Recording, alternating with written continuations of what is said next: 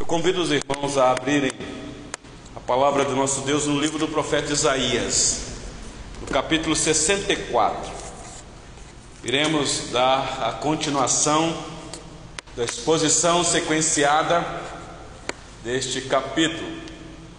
Semana passada, o querido pastor João Batista iniciou este capítulo fazendo uma exposição com vocês aqui dos versículos de 1 a 4.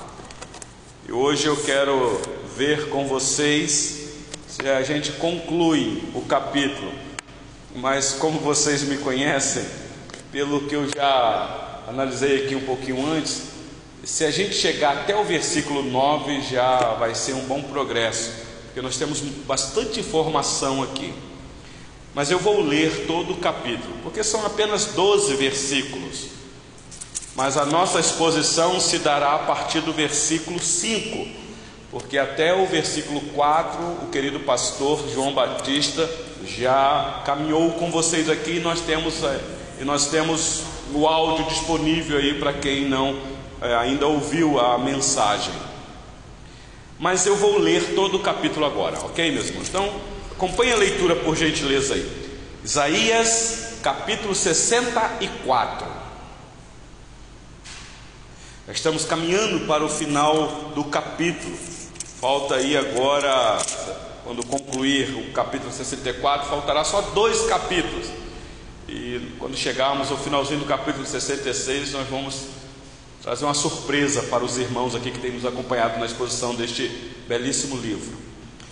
Diz assim a palavra do nosso Deus, Isaías 64, a partir do versículo 1: Ó, oh, se fendesses os céus e descesses, se os montes tremessem na tua presença, como quando o fogo inflama os gravetos, como quando faz ferver as águas para fazeres notório o teu nome aos teus adversários, de sorte que as nações tremessem da tua presença, quando fizestes coisas terríveis que não esperávamos, desceste e os montes tremeram à tua presença, porque desde a antiguidade não se ouviu, nem com ouvidos se percebeu, nem com os olhos se viu Deus além de ti, que trabalha para aquele que nele espera. Sais ao encontro daquele que com alegria pratica justiça, daqueles que se lembram de ti nos teus caminhos Eis que tiraste, porque pecamos. Por muito tempo temos pecado e havemos de ser salvos.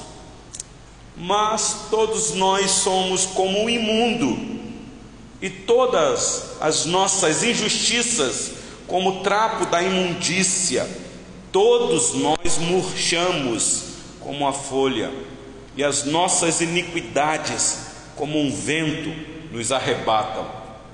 Já ninguém há que invoque o teu nome, que se desperte e te detenha, porque escondes de nós o rosto e nos consomes por causa das nossas iniquidades.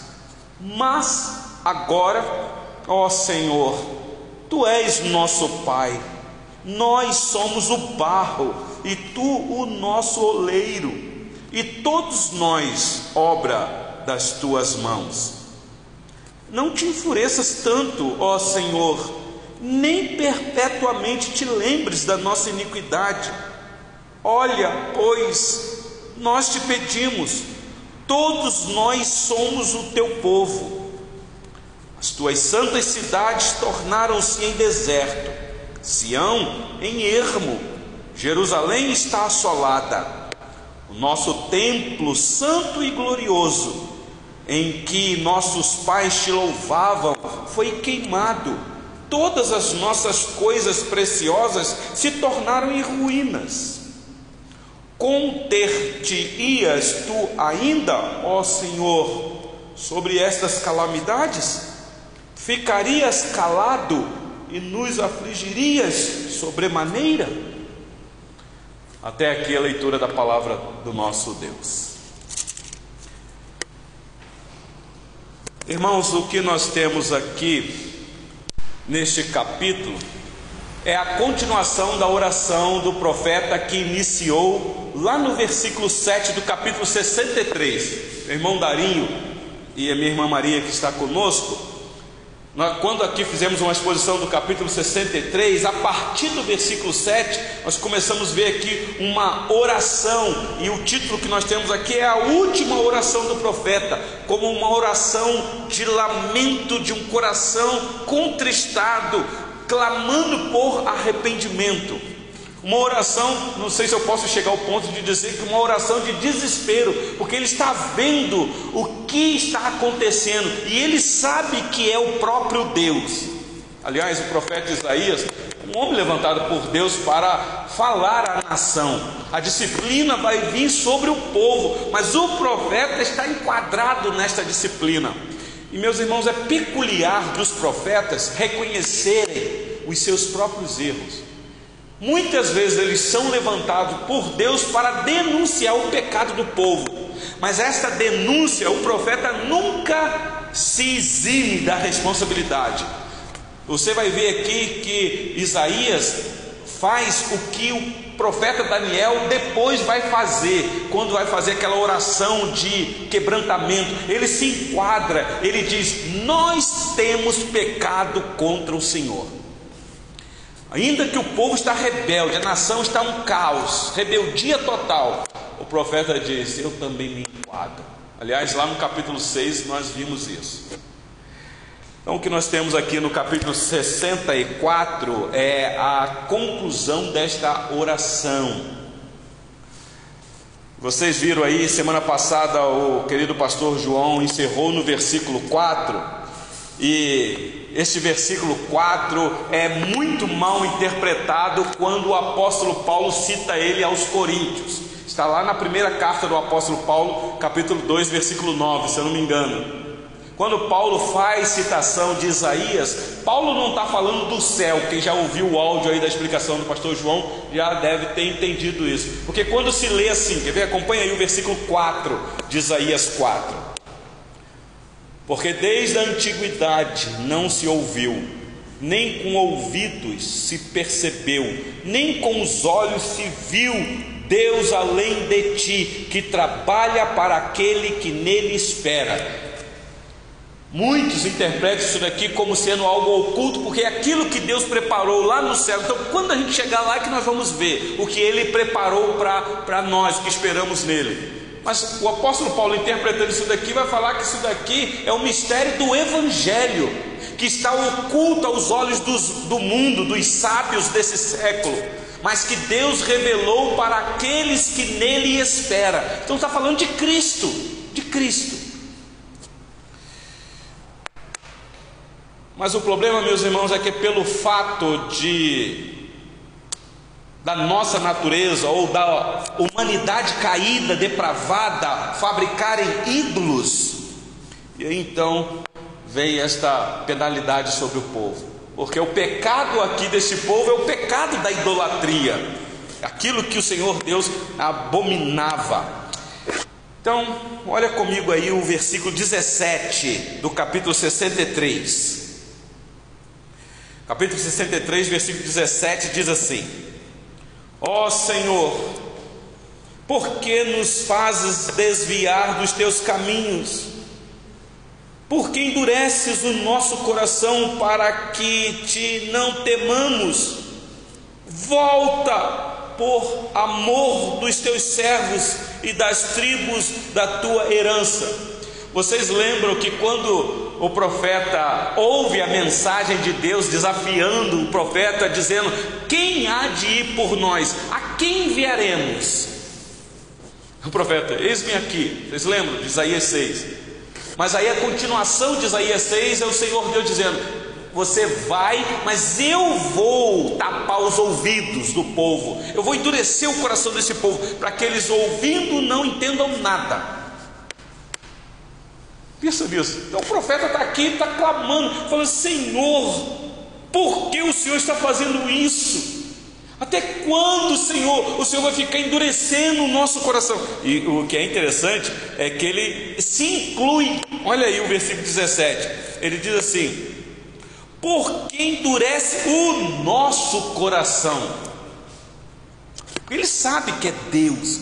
Meus irmãos, muitas vezes o nosso maior problema não é o diabo, o pecado. Muitas vezes o nosso maior problema é aquele que é o Todo-Poderoso, o próprio Deus. Porque se Deus é por nós, meus irmãos, quem será contra nós? Pode levantar Satanás com os seus anjos, não há pecado que o sangue de Cristo não cubra. Mas e se Deus for contra nós? Onde encontrar socorro? Como resolver o problema? Então, meus irmãos, louvado seja Deus que nós temos a fé em Cristo Jesus, que já resolveu o nosso maior problema. Então, eu quero dizer para vocês aqui nesta noite que o teu maior problema já foi resolvido. Que mais acontecer com você, fica tranquilo, porque se Deus resolveu o problema maior, que era o problema do seu pecado, a condenação que estava sobre você, o menor você acha que Deus não tem poder para resolver? Por isso é que nós podemos confiar. Por isso, por isso é que nós podemos lançar sobre Ele a nossa ansiedade, esperar nele, porque já não há mais condenação. Mas olha só o que o profeta diz aqui: até quando, Senhor? Volta Quer ver uma coisa? Abre aí Isaías capítulo 8, por gentileza. Volta os seus olhos um pouquinho lá para o início. Isaías 8, versículo 17. Nós já passamos por aqui. Esta confiança que o povo tem que ter de que o Senhor é a nossa esperança. Olha o versículo 17, Isaías 8. Esperarei no Senhor, que esconde o seu rosto da casa de Jacó, e a ele aguardarei. Acompanharam aí? Isaías 8, 17. Então, essa é a confiança de saber que nós temos um Deus que, mesmo na correção, nós podemos esperar nele. Agora, volta lá para Isaías 64, por gentileza. Por isso é que o capítulo 64 começa assim: Ó, oh, se fendesses os céus e descesses. Essa esperança dele, ele sabe que o Senhor Deus está irado, o Senhor Deus está trazendo uma disciplina severa, mas ele tem uma esperança: ah, se os céus se rasgassem e o Senhor descesse. O Senhor que habita num alto e sublime trono, ah, se o Senhor viesse no nosso meio. Ah, se nós pudéssemos sentar com o Senhor e conversar, aprender os grandes ensinamentos da boca do Senhor. Ah, se o Senhor viesse no nosso meio. Meus irmãos, aqui está uma clara profecia da encarnação bendita do Deus Todo-Poderoso na pessoa de Jesus Cristo.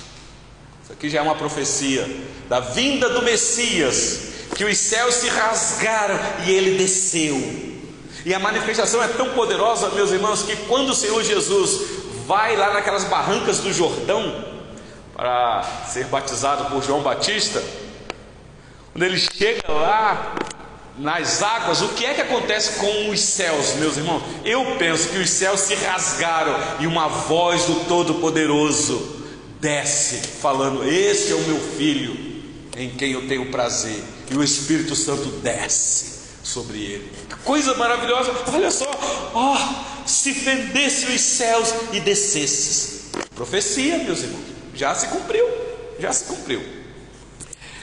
Então, olha para trás um pouquinho, Isaías 63, versículo 15. Isaías 63, versículo 15. Atenta do céu e olha da tua santa e gloriosa habitação Onde estão o teu zelo e as tuas obras poderosas? A ternura do teu coração e as tuas misericórdias se detêm para comigo. Então ele tem esta confiança de que o Senhor é o Todo-Poderoso que se assenta na eternidade. Então, meus irmãos, dito isto, eu quero agora com vocês olhar os versículos de 5 em diante para nós tirarmos algumas lições para nós. Como eu disse, agora aqui é o final do lamento que começou aí no capítulo 63, no versículo 7. Aqui, meus irmãos, é um grande apelo a Deus para que se lembre de duas coisas. O profeta vai dizer: Senhor, o Senhor esqueceu de Israel? Foi o Senhor que trouxe a existência ao teu povo. Foi o Senhor com o teu poder. Então, essa é a primeira lembrança que ele quer trazer ao Senhor. E segundo, ele vai dizer: Esse povo que o Senhor trouxe à existência agora está em miséria, em opróbrio, sofrendo vexame, vergonha. Meus irmãos, aqui está uma oração que eu penso que está de acordo com aquilo que é vontade do Senhor. Tudo o Senhor Deus já sabia. Mas o profeta está trazendo a lume aquilo que de fato está acontecendo. De fato, foi Deus que escolheu a nação de Israel. E de fato, há o próprio sobre o povo. Tudo por causa da rebeldia deste povo, meus irmãos. E o profeta termina no último versículo do capítulo 64. Olha aí o último versículo que ele diz. Ele vai dizer mais ou menos assim: Será que o Senhor simplesmente vai ignorar esses fatos? Olha o versículo 12: Conter-te-ias tu ainda, ó Senhor, sobre essas calamidades? Ficarias calado e nos afligirias sobremaneira? Ou seja, em outra linguagem, quando a gente chegar aqui, eu vou dar mais detalhes. O Senhor vai destruir a gente? O Senhor vai acabar? E a promessa? O Senhor é um Deus de promessa. O Senhor fez promessa para nós. Se o Senhor acabar com a gente, como é que vai ser? É o nome do Senhor que está em jogo. Foi o Senhor que prometeu. Mais ou menos isso, meus irmãos. Então volta aí os seus olhos para os versículos 5 e 6, por gentileza. Olha o versículo 5 de Isaías 64. Sais ao encontro daquele que com alegria pratica justiça, daqueles que se lembram de ti nos teus caminhos. Eis que tiraste, porque pecamos, por muito tempo temos pecado, e haveremos de ser, e havemos de ser salvos. É uma pergunta. Na oração, ele está dizendo: Senhor, eu sei o Senhor está irado por causa dos nossos pecados. Os nossos pecados causam no Senhor esta fúria. E meus irmãos, é assim mesmo. O salmista, quando vai relatar sobre este sentimento de Deus em face os nossos pecados, vai dizer que Deus é um Deus indignado o tempo todo.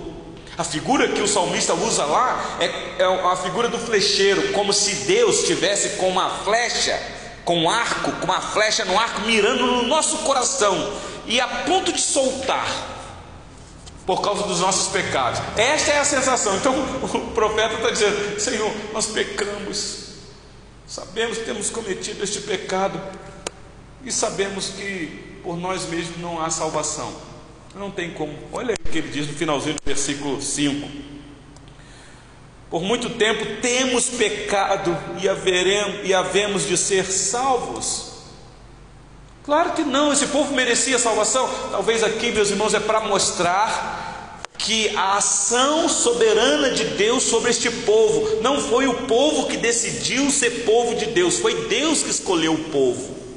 É para deixar isso bem claro. Se houver salvação para vocês, não é por causa de vocês e nem em nada em vocês. Porque vocês não têm nada, nada para me oferecer. Por isso é que vem o versículo 6. Olha aí que coisa. Aqui, meus irmãos, é um negócio. Aqui é uma, é uma confissão da rebelião, da impureza. Olha esse versículo 6 aí. Se você tiver uma caneta, você grifa aí. Diz assim, ó mas todos nós somos como o imundo. Ele está confessando o pecado, ele está dizendo, aqui mais uma vez, é aquela atitude que ele teve lá no capítulo 6, quando ele diz assim: Eu vou morrer, porque os meus olhos viram o Senhor. Se fosse hoje, meus irmãos, alguém ia falar, profeta, Você, profeta, boca suja, imundo. Que isso, profeta? O povo pode ser imundo, mas você não, profeta. Você é homem de Deus, você é boca de Deus. É separado para esta missão gloriosa. Ele está dizendo: não, todos nós, inclusive eu, inclusive eu, somos como o imundo. E olha o que ele diz em seguida: e todas as nossas justiças como trapo da imundícia. Meus queridos irmãos, quer ver uma coisa? Aqui é uma confissão que ele está fazendo. Olha comigo rapidinho, Isaías 53, aquela descrição do profeta sobre o servo sofredor. O que ele diz? Isaías 53.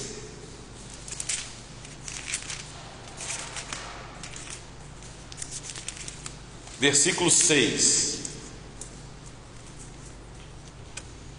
Alguém pode ler, por gentileza, se quiser. Isaías 53, versículo 6.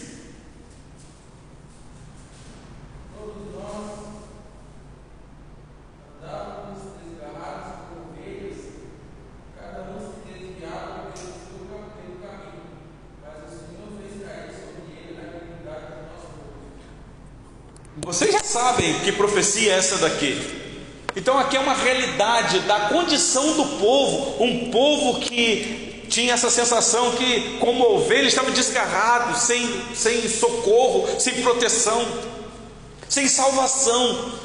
Mas, eu gosto dessa palavra, mas o Senhor, mas Deus fez alguma coisa, o Senhor propôs, providenciou, fez alguma coisa por este povo, independente da ação desse povo.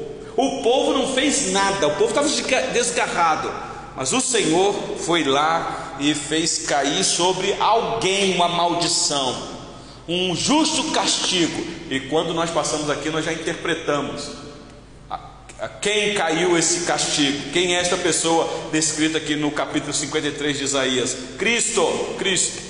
Mas, meus irmãos, tem que haver esse reconhecimento de quem nós somos diante de Deus.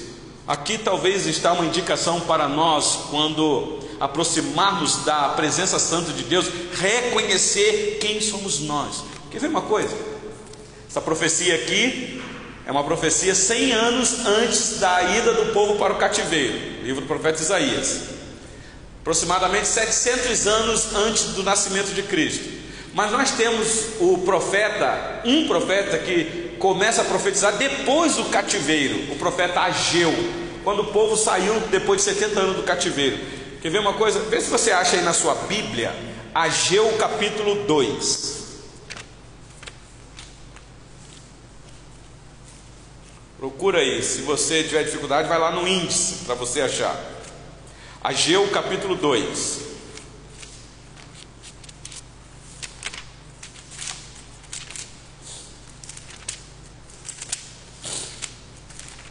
Eu vou ler dois versículos aqui.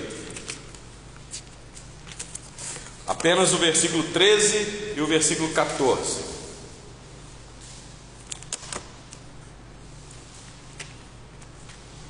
Acharam aí? Veja aí.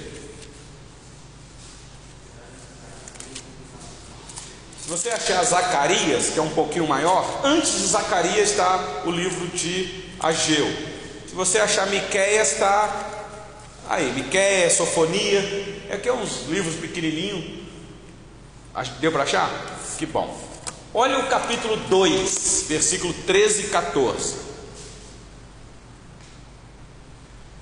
Então perguntou a Geu: se alguém que se tinha tornado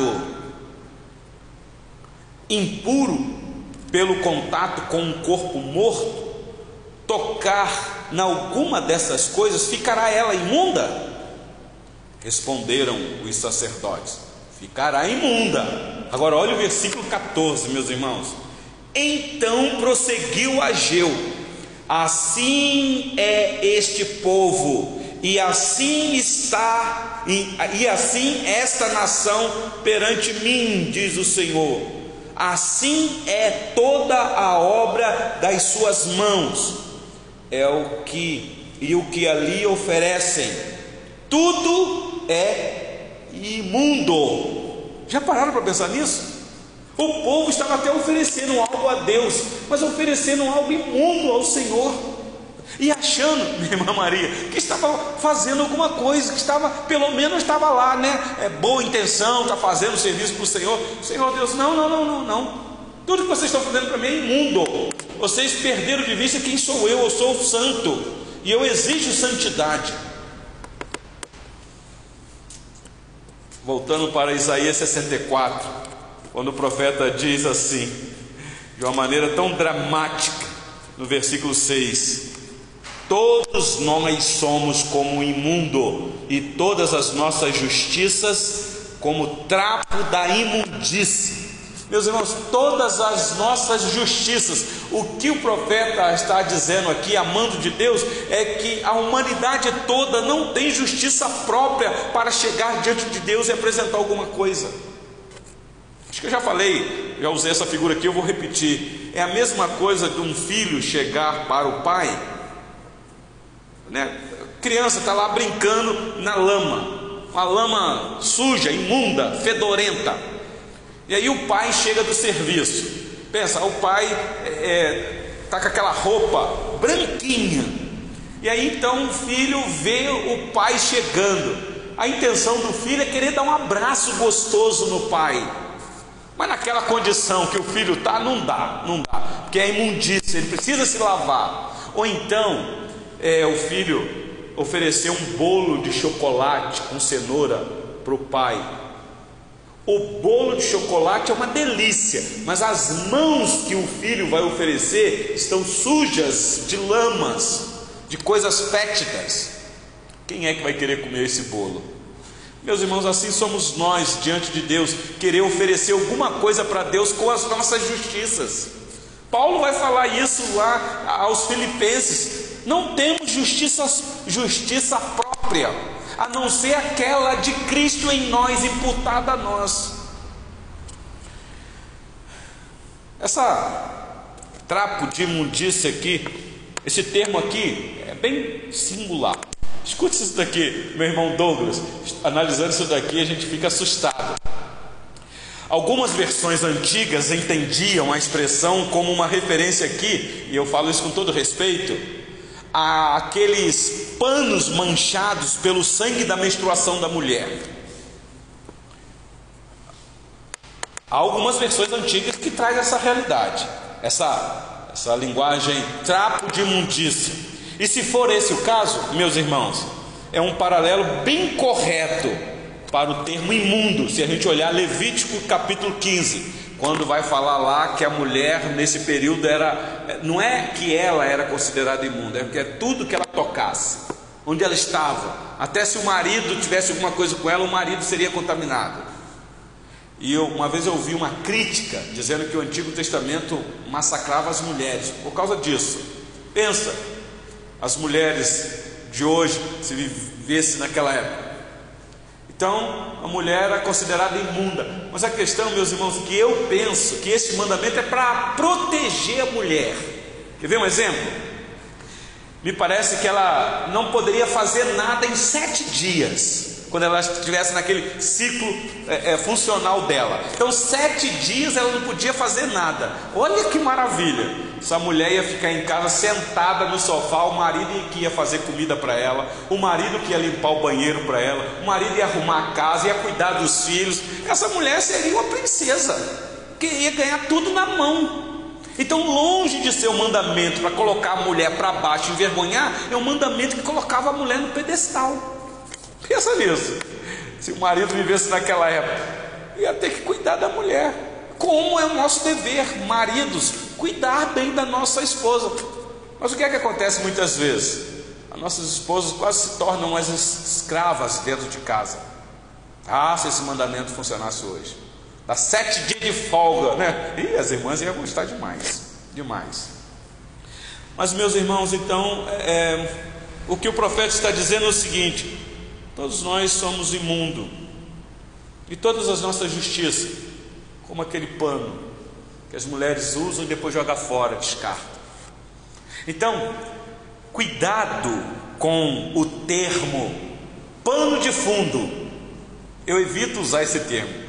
Claro que muitas pessoas não, não estão nem aí para isso, nem sabem. Mas alguém já disse que quando você fala alguma coisa, fala assim, não, meus irmãos, e para esse assunto aqui é como pano de fundo. Essa expressão pano de fundo tem uma conotação aqui associada a trapo de mundiça. Então, cuidado quando você usar esse termo pano de fundo. E ele continua no versículo 6, olha aí comigo. Todos nós murchamos como a folha, e as nossas iniquidades, como um vento, nos arrebata. Meus irmãos, a gente lê esse versículo 6 aqui, é deprimente. Isso aqui é para mostrar a condição humana.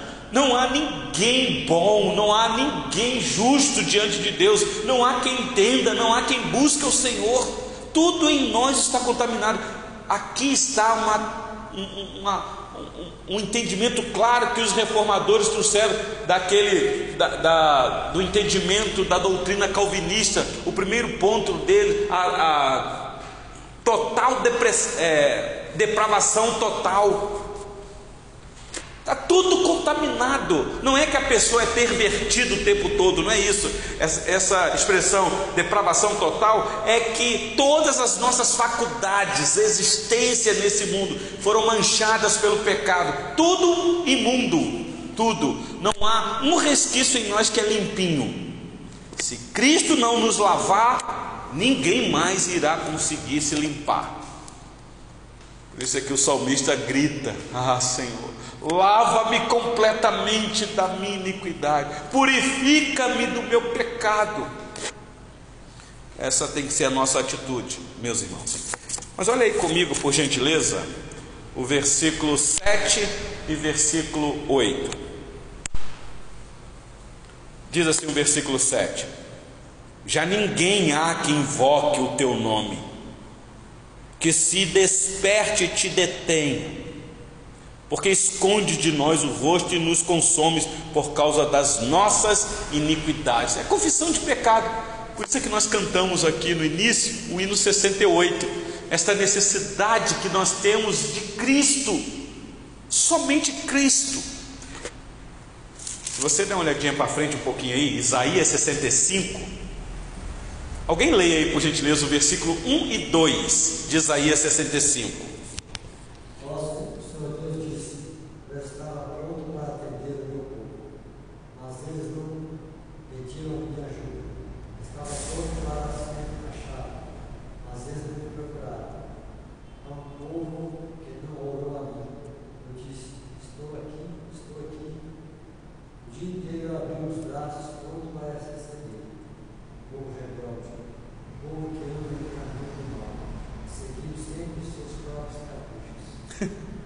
Presta atenção, meus irmãos, isso aqui é dramático demais.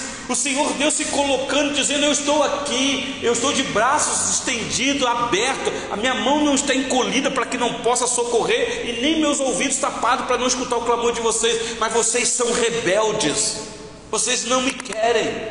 Prestaram atenção, meus irmãos? Essa é a realidade humana, é dessa maneira que a gente vê a degradação humana, e só há uma solução para esse povo meus irmãos. Por isso é que vocês vão ver esse povo sendo disciplinado, sendo levado cativo. Penalidade severa de 70 anos.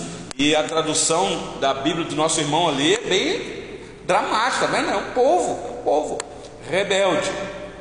O Senhor Deus dizendo que estende as mãos todo dia esse povo. Como que funciona isso, meus irmãos? Estender a mão todo dia. Quem é o autor da vida? Quem é que nos dá manutenção de existência nesse mundo? Nós não somos autossuficientes.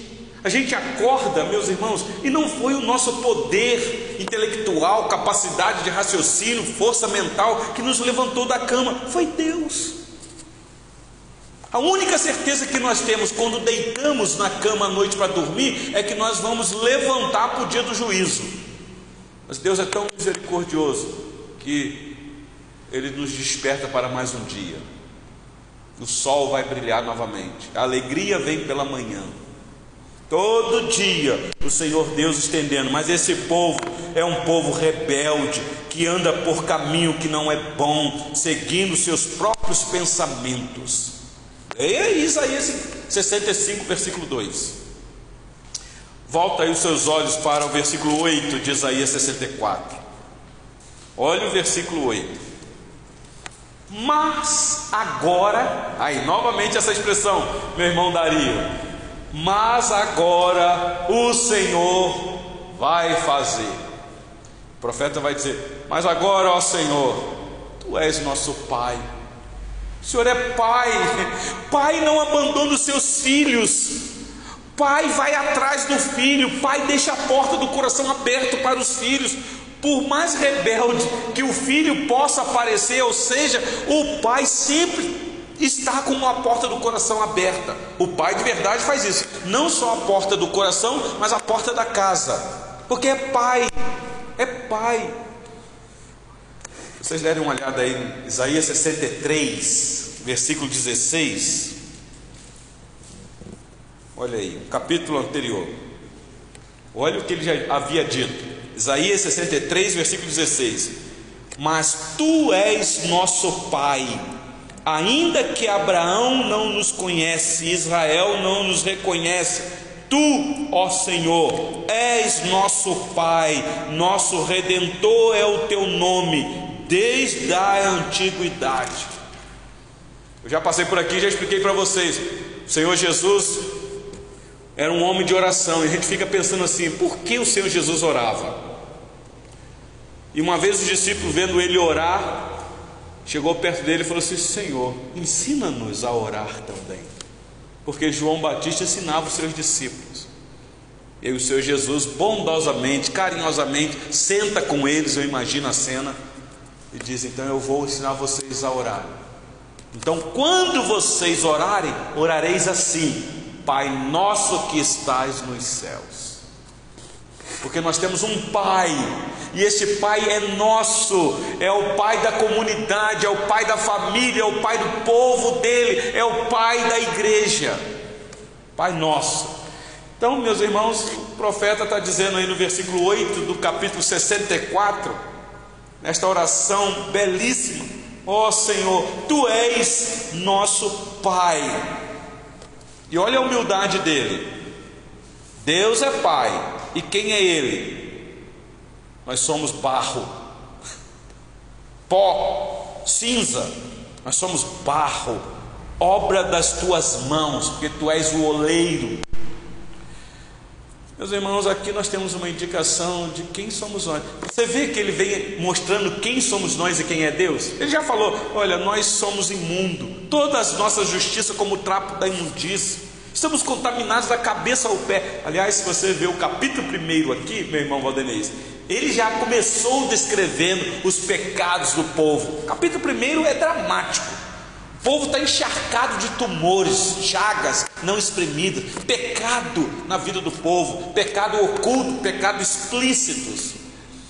E agora ele está dizendo: nós somos barro, não fomos nós que decidimos ser o que somos, foi o Senhor que nos fez. Olha comigo rapidinho, Isaías 17. Olha aí. Isaías 17. Eu já estou finalizando. Eu vou até o versículo 9, porque não vai dar para a gente longe, meus irmãos. Eu vou tirar aqui duas ou três aplicações para nós. Mas acompanhe aí, por gentileza, Isaías 17.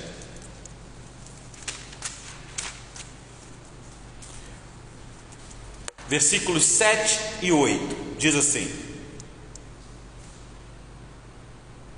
Aquele dia, olhará o homem para o seu Criador, e os seus olhos atentarão para o Santo de Israel, e não olhará para os altares, obra das suas mãos, nem atentará para o que fizeram seus dedos, nem para os postes ídolos, nem para os altares do incenso. A descrição aqui é mostrando esse Deus que é criador, mantenedor de todas as coisas, dizendo: não olhe para as outras coisas criadas, olha para o teu Criador, porque você é obra das mãos dele. Quer ver um outro texto? E aí, Isaías 29, olha o versículo 16. Isaías 29, 16. Diz assim: Acharam aí? Que perversidade a vossa! Como se o oleiro fosse igual ao barro, e a obra dissesse a teu artífice: Ele não me fez, e a coisa feita dissesse do seu oleiro: Ele nada sabe. Que, que audácia! Por isso que vem essa exclamação: que perversidade a vossa! Vocês estão se colocando no lugar de Deus? Pequenos deuses? Ainda Isaías 45, olha aí, por gentileza. Isaías 45.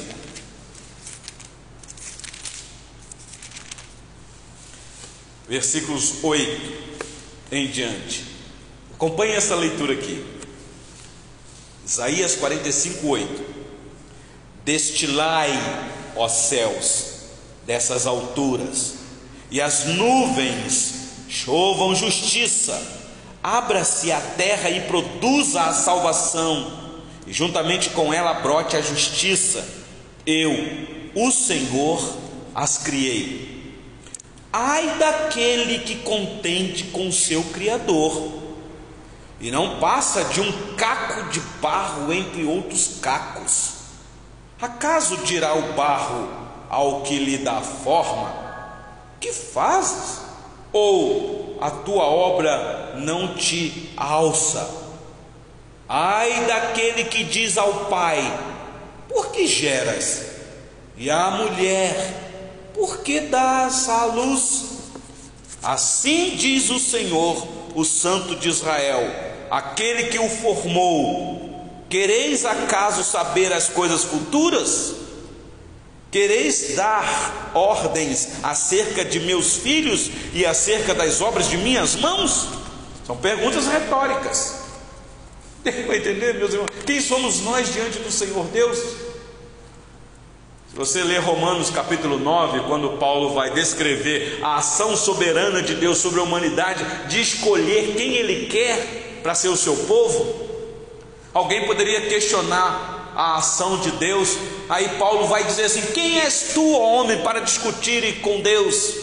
Acaso o barro pode questionar ah, o oleiro porque eu fizesse assim? Leia lá Romanos capítulo 9, versículo 20 e 21, que vocês irão entender. Paulo é, é, trazendo luz a isso que o profeta Isaías nos informa aqui. Por isso, meus irmãos, aqui eu encerro no versículo 9. Olha a atitude do profeta, esta oração dele, no versículo 9 de Isaías 64.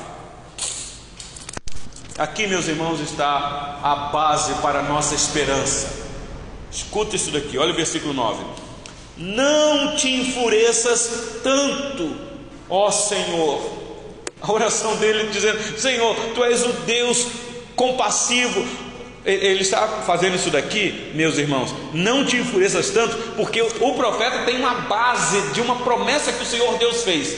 Deus não é incoerente. Olha só o versículo, capítulo 54 que o Senhor Deus já havia dito. Capítulo 54, versículo de número 7. Olha aí na sua Bíblia. Ele está com isso aqui em mente. 54, 7 e 8. Por breve momento te deixei, Senhor Deus falando, mas com grandes misericórdias torno a acolher-te. No ímpeto de indignação, escondi de ti a minha face por um momento, mas com misericórdia eterna me compadeço de ti, diz o Senhor, o teu redentor. Por isso que o profeta está dizendo: Senhor, não te enfureças tanto porque o Senhor já prometeu que por um tempo o Senhor ficou furioso. Tem promessa. O Senhor não, o Senhor não é homem para que minta. Meus irmãos, aqui está a esperança da igreja. Nós temos promessas de Deus. Não estou dizendo que ninguém vai morrer antes de cumprir a promessa de Deus. Não é nada disso.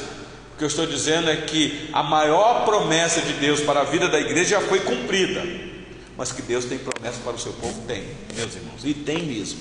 Então, olha só, para finalizar o versículo 9 de Isaías 64. Não te enfureças tanto ao Senhor, nem perpetuamente te lembres da nossa iniquidade, nem perpetuamente te lembre da nossa iniquidade. Ele também faz isso aqui com base numa promessa que ele já sabe que Deus falou. Deus falou que não ia esquecer desse povo, tinha promessa para esse povo, por isso que ele termina assim: Olha, pois, nós te pedimos Todos nós somos o teu povo. Que coisa maravilhosa, meus irmãos. O único povo que pode clamar o Deus dos céus, ainda que nos seus pecados. Minha irmã Maria, sabe o que eu aprendo aqui? Longe dos nossos pecados nos afastarem de Deus, devem nos aproximar de Deus. É, é, quando nós pecamos, meus irmãos, é que nós devemos buscar refúgio no Senhor, se aproximar do Senhor, porque nele há copiosas misericórdias. É Ele que é o Deus perdoador. Se nós pecarmos e distanciarmos do Senhor, onde encontrar compaixão? Eu sei que o natural é a gente ficar com vergonha, a gente peca, a gente não quer nem mais vir na igreja. Não sei se já aconteceu isso com vocês, porque a sensação é, quando você chega na igreja, ninguém sabe o que aconteceu com você, mas parece que todo mundo está te olhando atravessado. Aí você chega com o dizer, eu não vou mais na igreja não. Sei lá se o Espírito lá revela alguém o meu pecado e me expõe na frente de todo mundo. E tem igreja que é desse jeito, irreverente.